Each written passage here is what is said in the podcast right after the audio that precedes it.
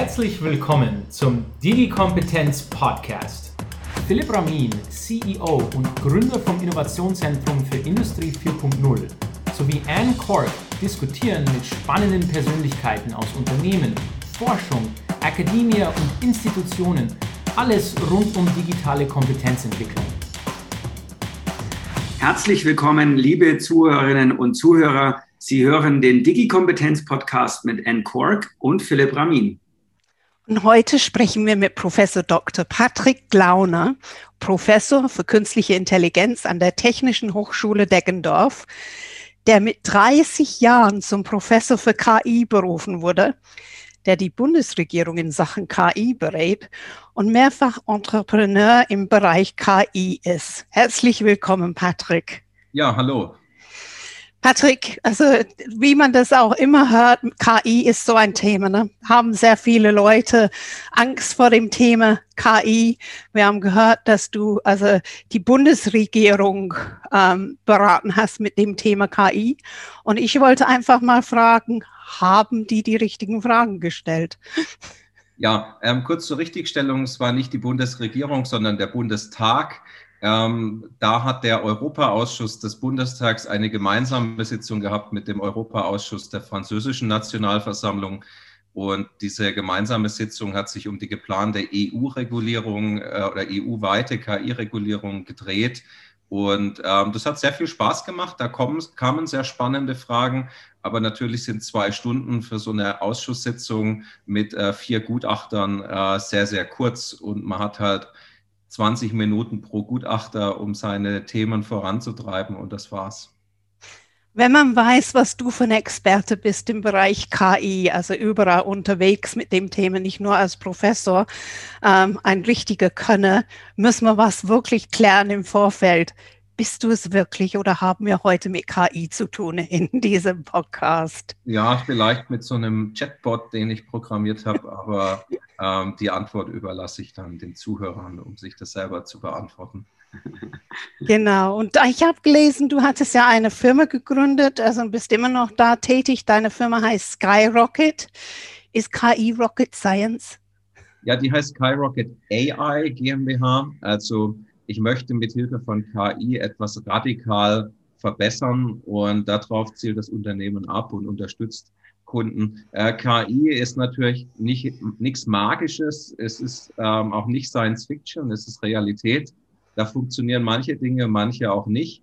Aber wir sind natürlich noch ganz weit von Star Trek entfernt. Ähm, aber nichtsdestotrotz, das, was wir heute tun, funktioniert schon erstaunlich gut.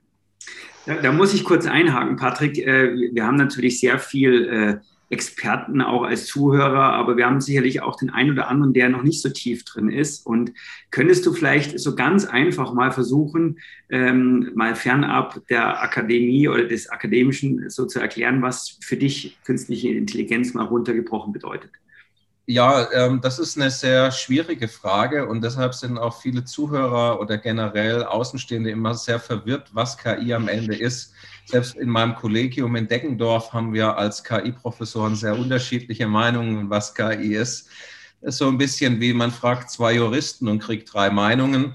Mhm ist genau das Gleiche hier. Ähm, also KI zielt für mich darauf ab, menschliches Entscheidungsverhalten zu automatisieren. Mhm. Ähm, also manuelle Tätigkeiten, das ist ja heute schon gut automatisiert, also repetitive Tätigkeiten, zum Beispiel in Fabriken. Aber wir als Mensch sind besonders gut drin im Entscheiden. Und zwar sehr viel beim Treffen von sehr vielen unterschiedlichen Entscheidungen. Und das äh, ging bisher durch Computer nicht so sonderlich gut und KI zielt genau darauf ab, das zu tun. Mhm ist dann, ist dann, sag mal, fortgeschrittene Statistik im Sinne von, von maschinellem Lernen für dich äh, Teil der KI oder Teil von künstlicher Intelligenz? Also das Arbeitsgebiet KI besteht in aller Regel von den Definitionen aus zwei Teilen. Das sind einmal die Expertensysteme, also regelbasierte Systeme, wo man Regeln von Experten gewinnt und dann dort einprogrammiert. Und der andere Teil ist das maschinelle Lernen, wo man das nicht tut, sondern aus Beispielen Zusammenhänge erlernt, erkennt. Und da ist die Statistik ein wesentlicher Teil davon. Also ein Großteil der Verfahren des maschinellen Lernens basieren auf Statistik. Aber ganz wichtig, es gibt auch Verfahren aus dem maschinellen Lernen, die nichts mit Statistik zu tun haben. Okay, spannend. Sehr, sehr, sehr spannend, Patrick. Also er hat ähm, KI, also nicht nur dann mit äh, Statistik zu tun und nicht nur mit Robotik zu tun. Was hat dich bewegt, dass du dich in diesem Bereich begeben hast? Was fasziniert dich daran? Also ich bin da eigentlich ganz durch Zufall reingerutscht vor so ungefähr zehn Jahren. Während meines Bachelorstudiums hatte ich da nicht wirklich mit KI Schnittpunkte. So ein bisschen Robotik und ein bisschen Bildverstehen, aber das ist nichts, was wir heute wirklich als KI bezeichnen würden. Ähm, zu der Zeit war es noch schwierig, das zu studieren, weil es gab nur wenig Professoren, die diese Themen auch verstanden haben. Und ähm, ich habe damals meine Bachelor-Thesis am CERN, also die Europäische Organisation für Kernforschung, gemacht und bin da in das Thema von Textanalysen reingekommen, also Dinge in Texten zu erkennen, Texte zu verstehen. Und das hat mir dann ziemlich Spaß gemacht und so habe ich mich dann für das Thema begeistert. Mhm. Bin dann im Anschluss an den Bachelor noch ein paar Jahre am CERN geblieben und habe dann später noch einen Master in äh, KI gemacht äh, in England am Imperial College, weil es gab dort in Großbritannien schon sehr tolle Master, die sich auf KI spezialisiert haben. Das gibt es jetzt mittlerweile hier auch, aber das gab es damals in meiner Zeit noch nicht in Deutschland und habe dann noch promoviert. Und mir gefällt das Thema sehr, sehr, weil es zielt darauf ab, menschliches Entscheidungsverhalten zu automatisieren. Und wer das kann, kann damit eigentlich jede Branche dominieren. Mhm. Jetzt der aufmerksame Zuhörer hat äh, schon gerade gehört, hm, der Professor Klauner hat gerade gesagt, er hat vor zehn Jahren Bachelor-Thesis geschrieben. Was ist da verkehrt gegangen? Hat er sich gerade versprochen? Nee, er hat sich nicht versprochen. Die Anne hat es gerade gesagt, du bist mit 30 äh, äh, Professor geworden. Ähm, kannst du da vielleicht auch noch mal was sagen? Ich glaube, das interessiert unsere Zuhörer. Wie kam es dazu? Äh, also bereust du es wahrscheinlich nein, aber ähm, wie, wie, ist es bis jetzt und, und, und äh, würdest du das auch, ich sag mal, jungen Menschen nach wie vor empfehlen, ähm, Professor zu werden, Professorin zu werden? Ja, also ich wollte schon seit vielen Jahren Prof werden, aber ich dachte immer, ja, das mache ich mal so, vielleicht wenn ich 40 bin, weil Lehre und Forschung, das hat mir immer Spaß gemacht. Aber ich bin dann am Ende der Promotion in die Industrie und ähm, so hat es mich auch nach Bayern, nach Regensburg geführt und hab, so haben wir uns ja auch kennengelernt. Und dann waren ähm, 2019, eigentlich so ein halbes Jahr, nachdem ich promoviert hatte, ganz viele KI-Professuren in Bayern ausgeschrieben, vor allem hier so in und um Regensburg. Habe ich mir gesagt, hm, eigentlich wollte ich das ja mit mal so 40 werden, aber jetzt sind ja plötzlich ganz viele KI-Professuren entstanden. Probiere ich es mal. Wenn es klappt, ist gut. Wenn es nicht klappt, dann ja, mache ich einfach das weiter, was ich bisher gemacht habe. Und das hat dann geklappt, und zwar innerhalb von kurzer Zeit. Ähm, die Technische Hochschule Deckendorf muss ja anmerken, ist eine sehr effiziente Hochschule. Die Berufungsverfahren an anderen Hochschulen ziehen sich oft über viele Jahre. Aber bei uns ziehen alle Gremien auch an einem Strang und dann geht es auch schneller. Und soweit macht mir das sehr viel Spaß. Ähm, als Professor ist man ja verbeamtet, hat aber keinen Vorgesetzten. Das ist also so ein Sonderding im öffentlichen Dienst. Das Grundgesetz gibt ja der Forschung und Lehre die Freiheit. Und das heißt, äh, man ist nicht weisungsgebunden. Man hat theoretisch nur den Hochschulpräsidenten als disziplinarischen Vorgesetzten. Aber ob, dass man da eingeladen würde, da müsste man, glaube ich, schon sehr viele Fehler begehen. Aber jetzt, wie man die Kurse gestaltet, welche Kurse man unterrichtet, zu was man Forschung und Lehre betreibt, wie man publiziert, das kann einem keiner vorschreiben. Und das ist eigentlich das Tolle. Für mich ist das auch viel mehr Berufung als Beruf.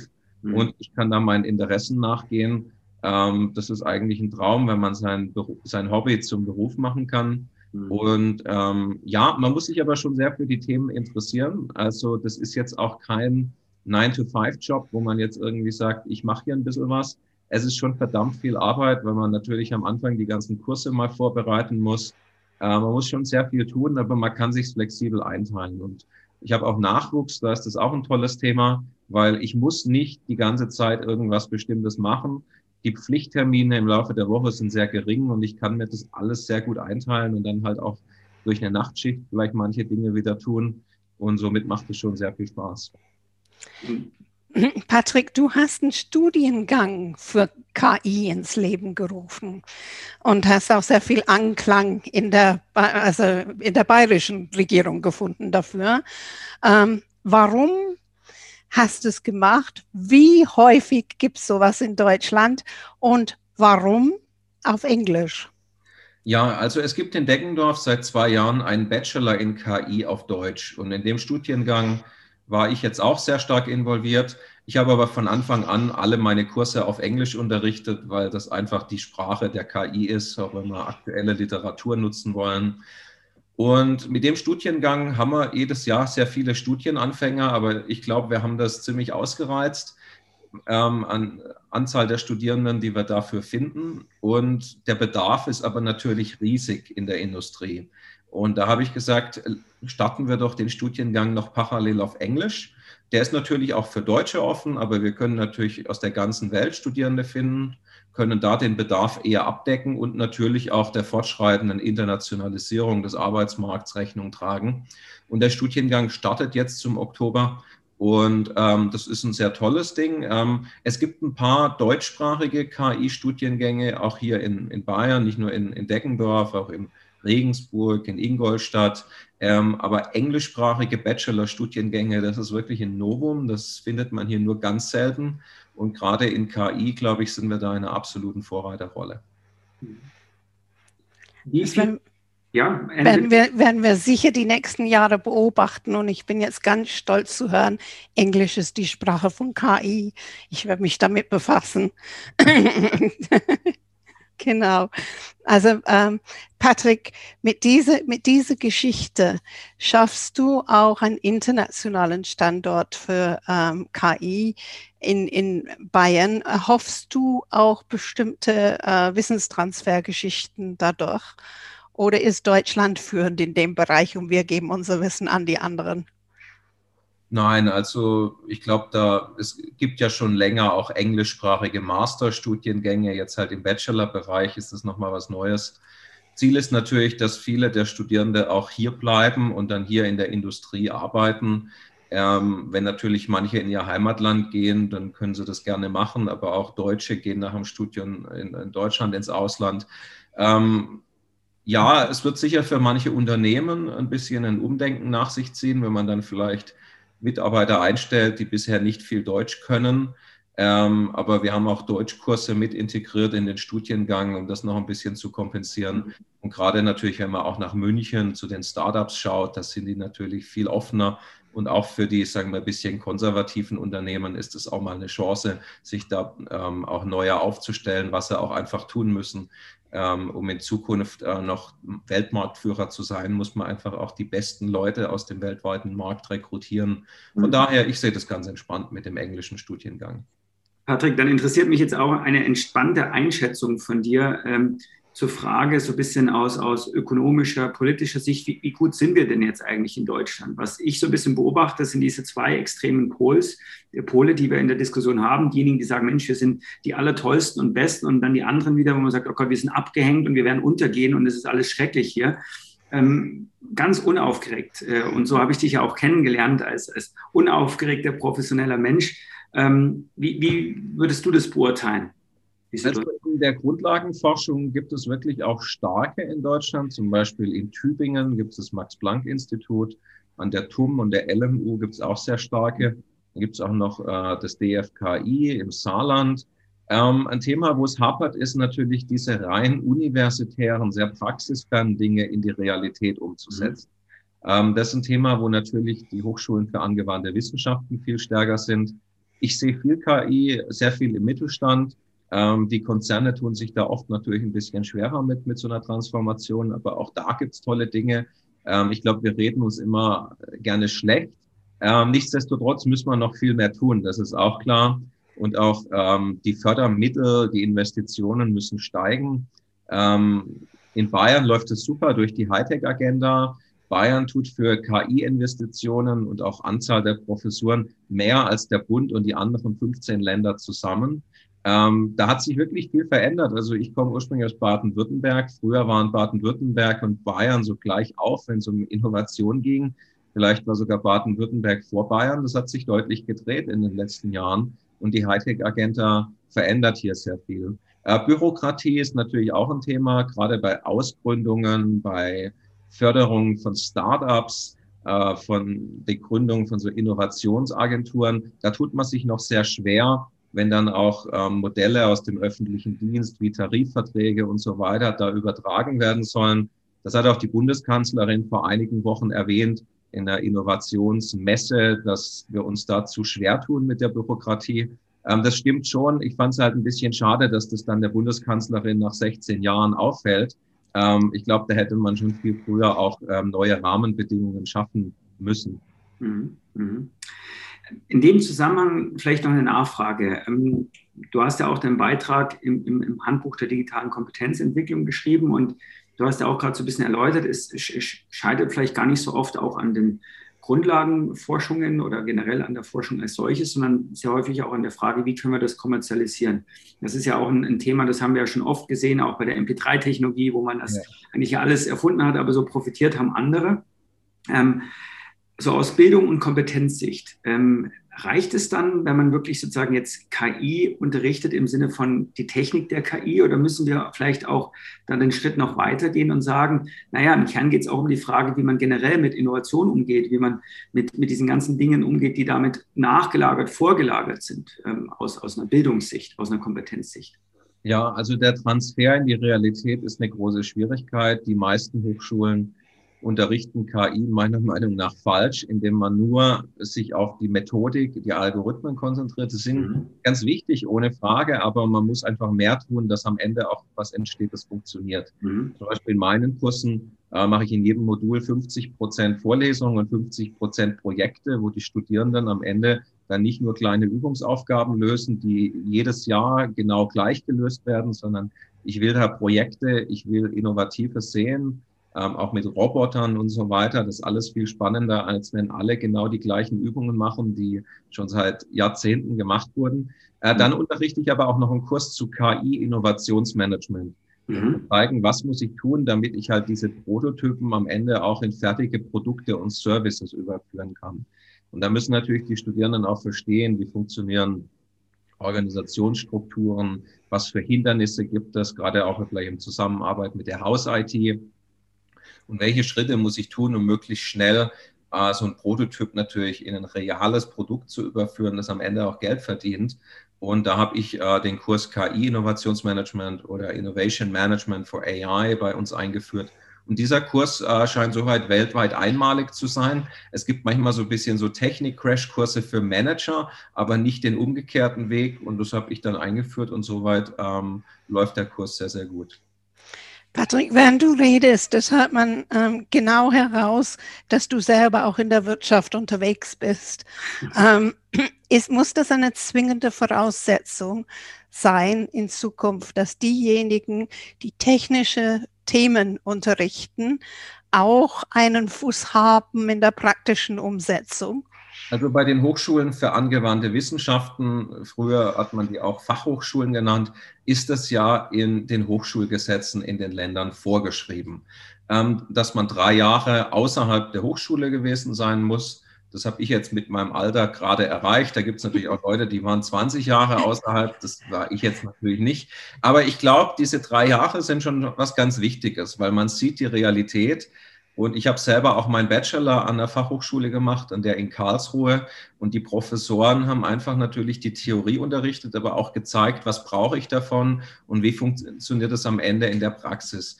Ähm, das ist eigentlich per Gesetz eine Voraussetzung. Mir fällt aber auf, und das muss ich ja wirklich negativ kommentieren, dass immer mehr Fachhochschulen zu so kleinen Universitäten werden wollen in den letzten Jahren. Das ist schon wichtig, dass man an den Fachhochschulen Forschung macht und nicht nur Lehre, gerade auch für die Innovation. Aber man sollte das schon sehr praxisnah machen und nicht versuchen, mit den Unis in der Grundlagenforschung zu konkurrieren. Und so gibt es an vielen Fachhochschulen auch immer mehr Professoren, die diese drei Jahre nicht mitbringen. Ähm, ich glaube, das geht meiner Meinung nach in die völlig falsche Richtung, weil wir brauchen einfach Leute, die in der Realität sich auskennen. Und auch nur die werden natürlich am Ende von den Unternehmen ernst genommen, wenn es um Forschungskooperationen geht. Und deshalb, da machen viele Hochschulen in den letzten Jahren mehr so den Schwenk Richtung kleine Universität. Und ich glaube, das ist genau der falsche Weg, weil man wird mit den Unis nicht in der Breite konkurrieren können. Die haben einen mhm. Mittelbau und viel mehr Fördermittel, sondern wir müssen weiter in dem Segment liefern, wo wir sind. Natürlich plus angewandte Forschung und Entwicklung, aber der Praxisbezug in der Lehre, der ist essentiell. Wenn wir den, wenn wir den aufgeben, werden wir langfristig verlieren. Mhm. Wie weit sind wir eigentlich also mit KI in anderen Fächern?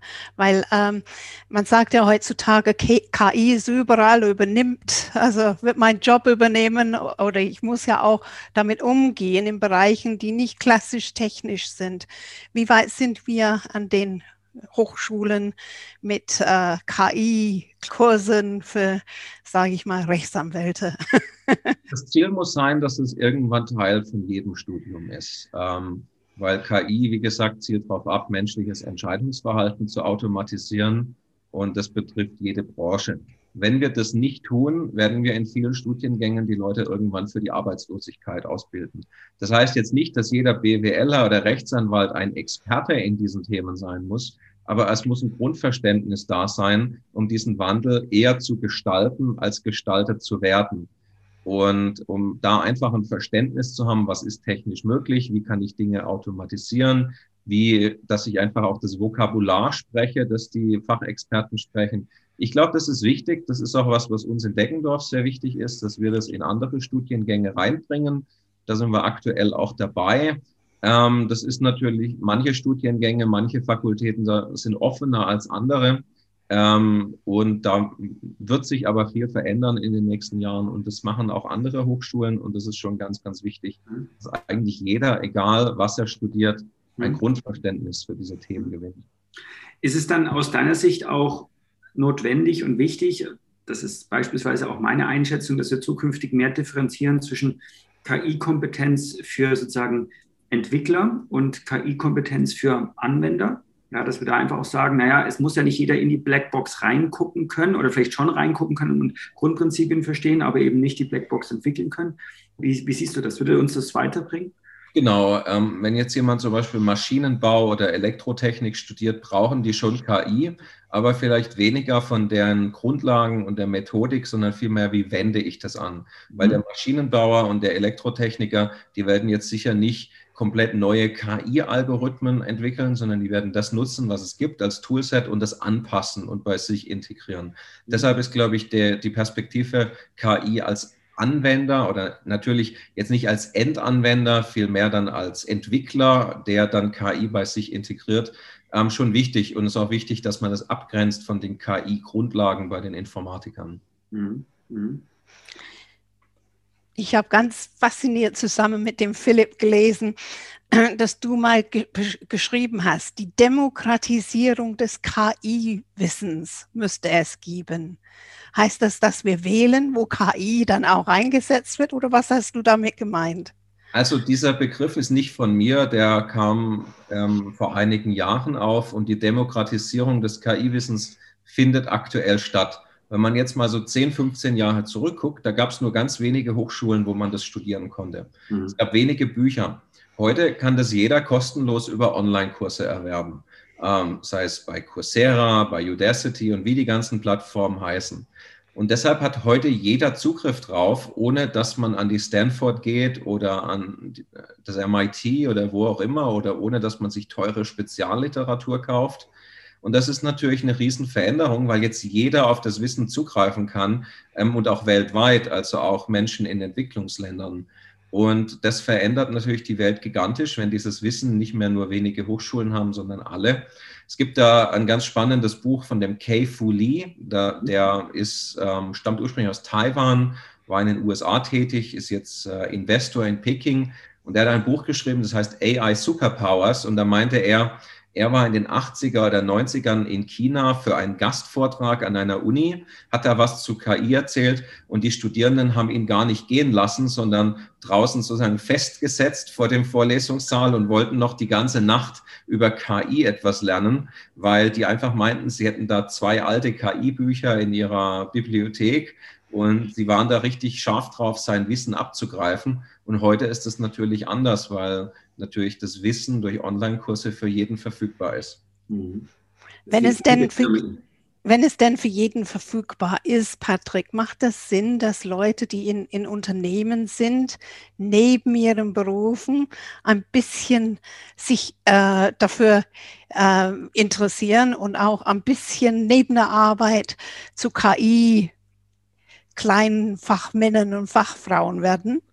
Das ist schon wichtig und wie gesagt, es ist auch heute nichts mehr, wo man sehr viel Geld ausgeben muss. Es gibt Online-Kurse, um da mal ein Grundverständnis zu bekommen. Es gibt natürlich auch fortgeschrittene Kurse. Und das kann ich jedem nur raten, das zu tun, weil dadurch wird man eher Gestalter der Transformation, als dass man am Ende mitgestaltet wird und dann vielleicht seinen Arbeitsplatz verliert. Ähm, von daher kann ich das jedem nur empfehlen, sich da weiterzubilden. Und das haben in den letzten Jahren ganz viele Leute getan, auch schon vor der Pandemie. Wenn man dann nur auf LinkedIn schaut oder in den Zeitungen liest, dann vielleicht jemand, wo BWL studiert hatte und es dann ein bisschen schwieriger hatte, hat sich Programmieren durch solche Online-Kurse beigebracht und dann angefangen, KI zu entwickeln. Also das sind, haben ganz viele Menschen ganz neue Berufsperspektiven erhalten und das finde ich schon spannend. Mhm. Jetzt schauen wir mal ein bisschen in die Zukunft, Patrick. Ähm, du hast ja sicherlich äh, da auch äh, mitgewirkt und mitbekommen an unserer Zukunftsstudie vom Münchner Kreis, KI im Jahr 2035 plus. Also wir schauen mal ganz weit in die Zukunft. Ähm, was für ein Bild würdest du zeichnen? Äh, wenn wir jetzt mal von heutigem Wissensstand ausgehen und vielleicht haben wir ja auch exponentielle Entwicklungen irgendwo, wo ist denn die die KI, ja, wenn ich sie so mal nennen darf, im Jahr 2035, wie wird sie unser Leben beeinflussen?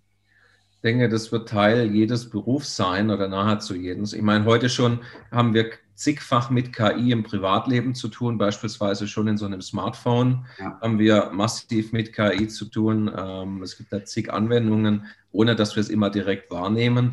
Es wird natürlich auch die Arbeitswelt immer mehr durchdringen in den nächsten Jahren.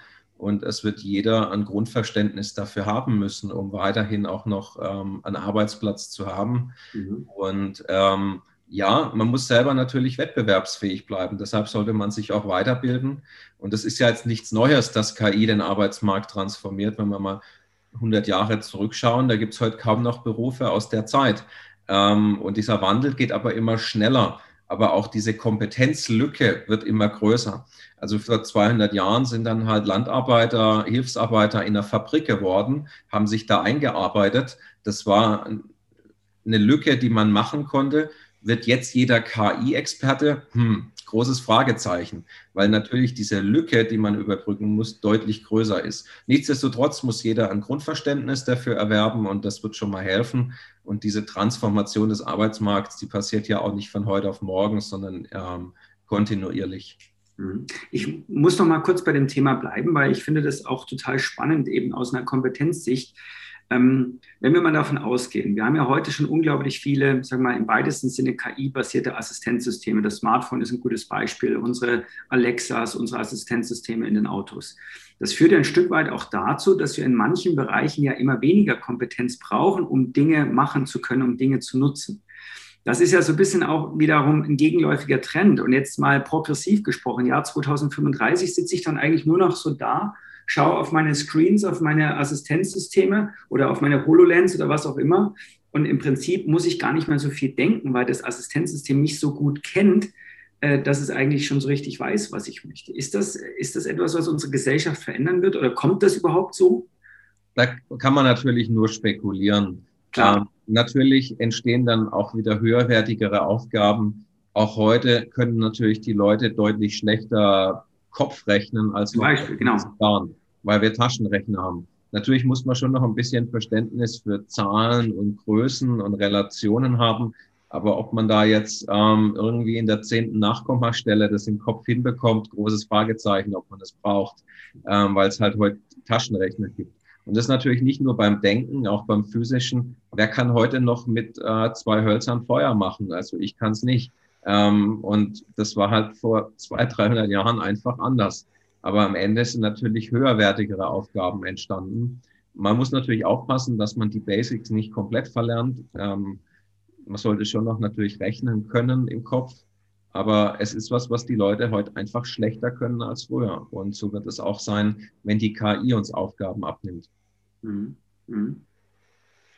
Ich habe eine Frage, Patrick, wenn es so ist, dass wir äh, uns immer damit befassen, wie alt müssen wir sein oder wie jung, um anzufangen? Ich habe gelesen, also ähm, im Guinness Buch der Rekorde ist ein kleiner Engländer, der ähm, mit sechs Jahren angefangen hat mit KI. Muss KI in die Grundschulen ähm, hinein? Sind die Studenten zu spät dran, wenn die zu dir kommen? Also zu jung und zu alt gibt es, glaube ich, nicht. Ähm, ich denke, was in die Schulen erstmal noch rein muss, ist viel mehr Basics, wie Programmieren, Informatikgrundlagen, weil da natürlich die KI drauf aufbaut. Ähm, und diese Grundlagen braucht man auch. Ähm, ab welchem Alter man da anfangen kann, das sehe ich selber gespannt. Meine Tochter ist jetzt 16 Monate alt, da schauen wir einfach mal in den nächsten Jahren, was die so alles kann. Ähm, aber ich glaube, auch zu alt gibt's nicht. Wenn man, ich ich kenne äh, jemanden, der war mit, wie alt waren der, vielleicht Ende 40, Anfang 50, war der in verschiedenen Chefredaktionen in Deutschland tätig.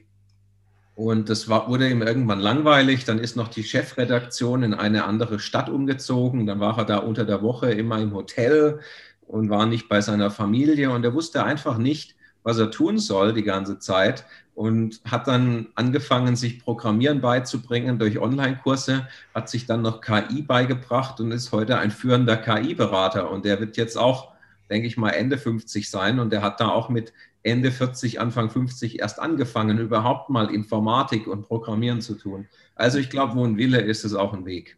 Mhm. Sehr, sehr spannend. Da werden viele draußen sein, die jetzt auch also sich anmelden wollen. Können die denn bei dir online studieren, Patrick?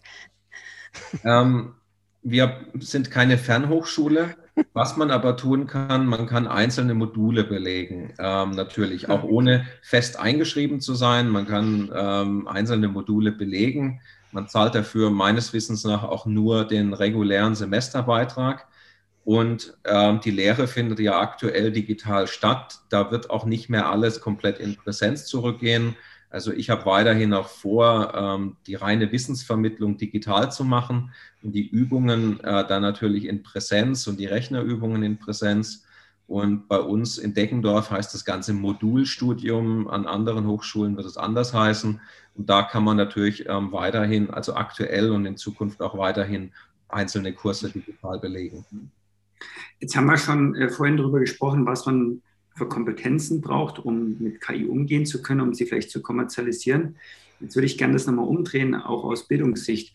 Ähm, hast du Überlegungen, wie KI auch das Bildungswesen verändern wird? Also in dem Sinne, dass man KI nutzt, um eben Bildung zu machen, individueller beispielsweise. Das ist für mich immer noch ein Punkt, dass wir aus meiner Sicht viel zu viel immer noch mit Gießkannenprinzipien ähm, Bildung denken. Ist da KI möglicherweise in der Zukunft ein Vehikel, um besser zu werden? Genau zu sowas haben wir aktuell einen Forschungsantrag gestellt, wo ähm, wir das untersuchen wollen.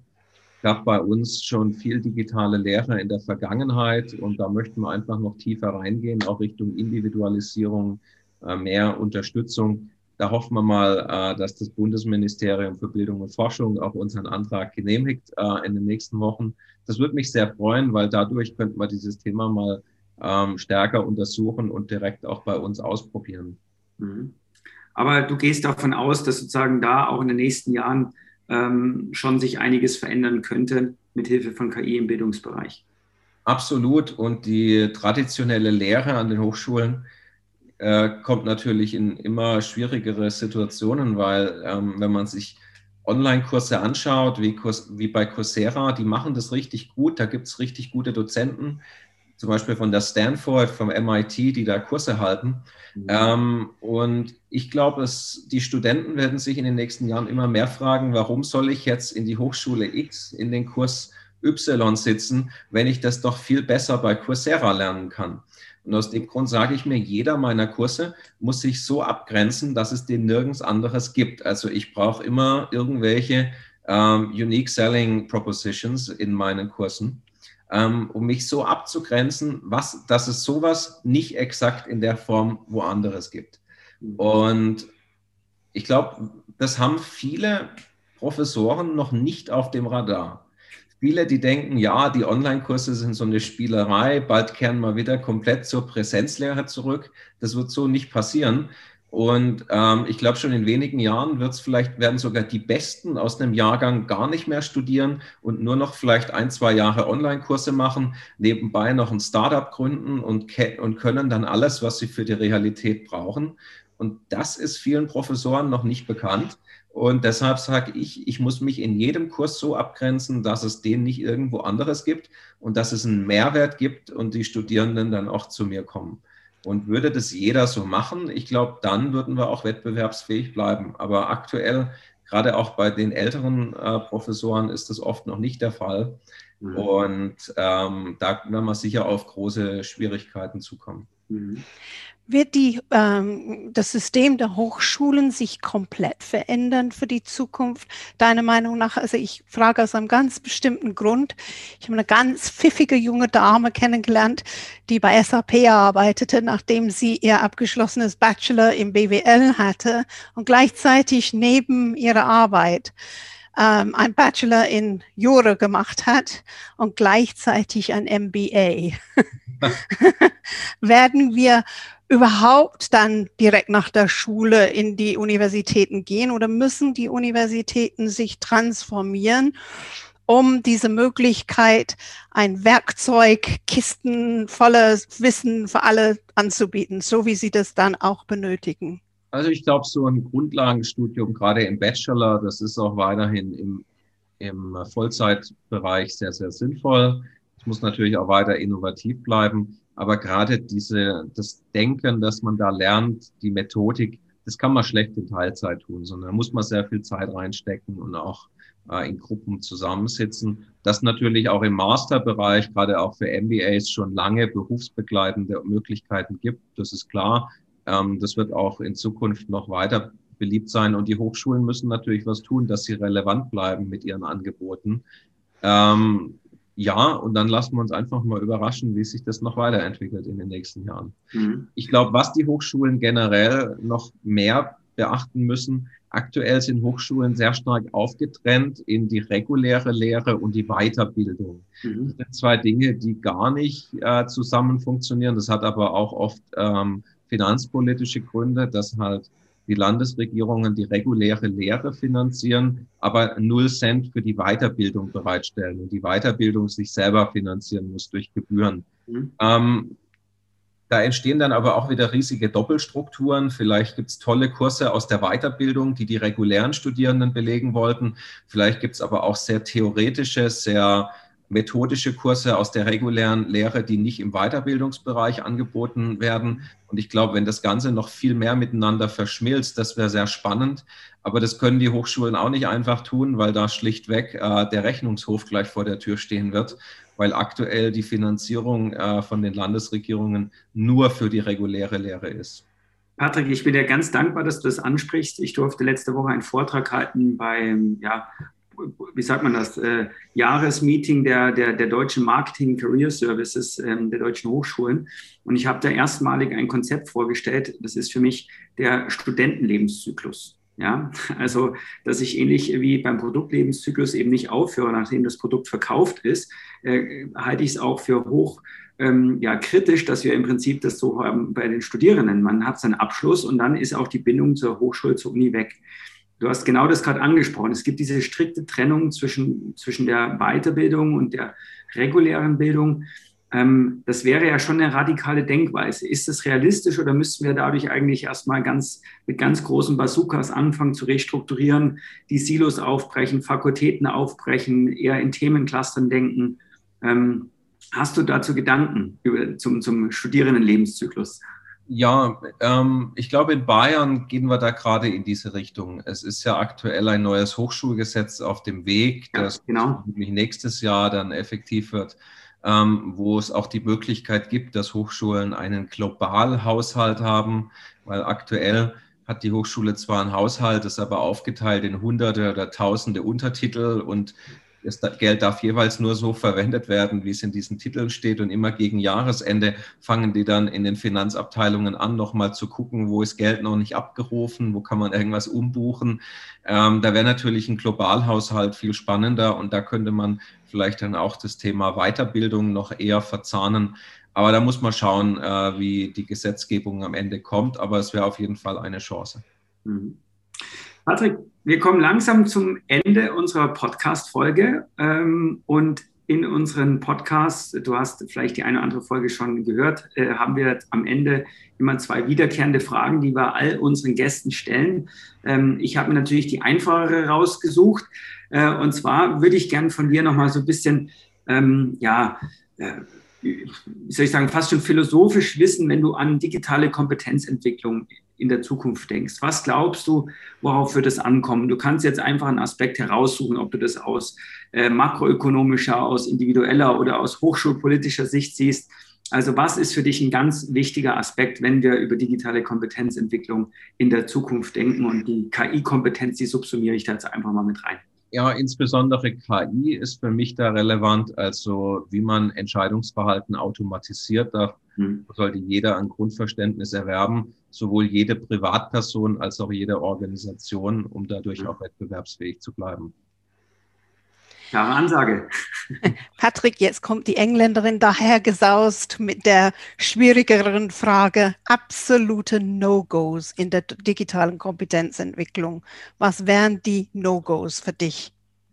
Ja, mit, nur mit ganz alten Materialien lernen. Ähm, da, ich kenne jemanden, die hat vor einigen Jahren BWL studiert und die meinte, einer ihrer Professoren in der Marketingvorlesung hatte nur so alte Werbematerialien aus den 80ern behandelt. Also da war nichts mit digitalem Marketing, mit äh, Social Media. Also ich glaube, da muss man schon gucken, dass die Materialien, mit denen man sich weiterbildet, ähm, entsprechend up-to-date sind. Ein wunderbares Schlusswort, äh, up-to-date. Ja, man ist wahrscheinlich auch niemals am Ende bei dem Thema. Das heißt, es gibt sowohl für Hochschulprofessoren als auch für digitale Kompetenzentwickler wie uns immer viel zu tun. Das ist doch erfreulich. Und an dieser Stelle, lieber Patrick, möchte ich mich ganz herzlich äh, bei dir bedanken, dass du dir die Zeit genommen hast, um mit uns vor allen Dingen auch um das, über das spannende Feld äh, der KI zu sprechen. Und ich bin mir sicher, dass auch jetzt wieder ganz viele Zuhörerinnen und Zuhörer sagen, Mensch, wer ist denn dieser Patrick und was gibt es denn da alles noch so zu verstehen? Ähm, es gibt ein wunderbares Kapitel auch in unserem Handbuch der digitalen Kompetenzentwicklung. Das heißt Digitalisierungskompetenzen, die Rolle der Hochschulen. Und das kann man entweder als Einzelkapitel erwerben oder eben auch als Teil des Handbuchs der digitalen Kompetenzentwicklung, das es sowohl in Print gibt, aber natürlich auch digital, so wie sich das gehört.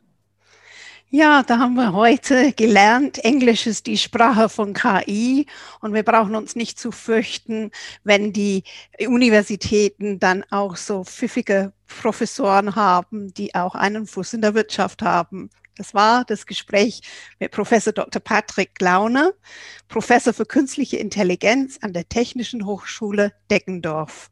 Und falls Sie, liebe Zuhörerinnen und Zuhörer, einen Vorschlag für einen spannenden Gast in unserem Themenbereich digitale Kompetenzentwicklung haben, dann schicken Sie uns einfach eine E-Mail unter podcast.i40.de. Mit unserem Hashtag DigiKompetenzPodcast können Sie verfolgen, was sich alles bei uns im Podcast tut. Und Philipp und ich freuen uns ganz arg, wenn Sie das nächste Mal dabei sind, wenn es heißt, bleiben Sie digital kompetent mit Philipp Ramin und Anne Koag.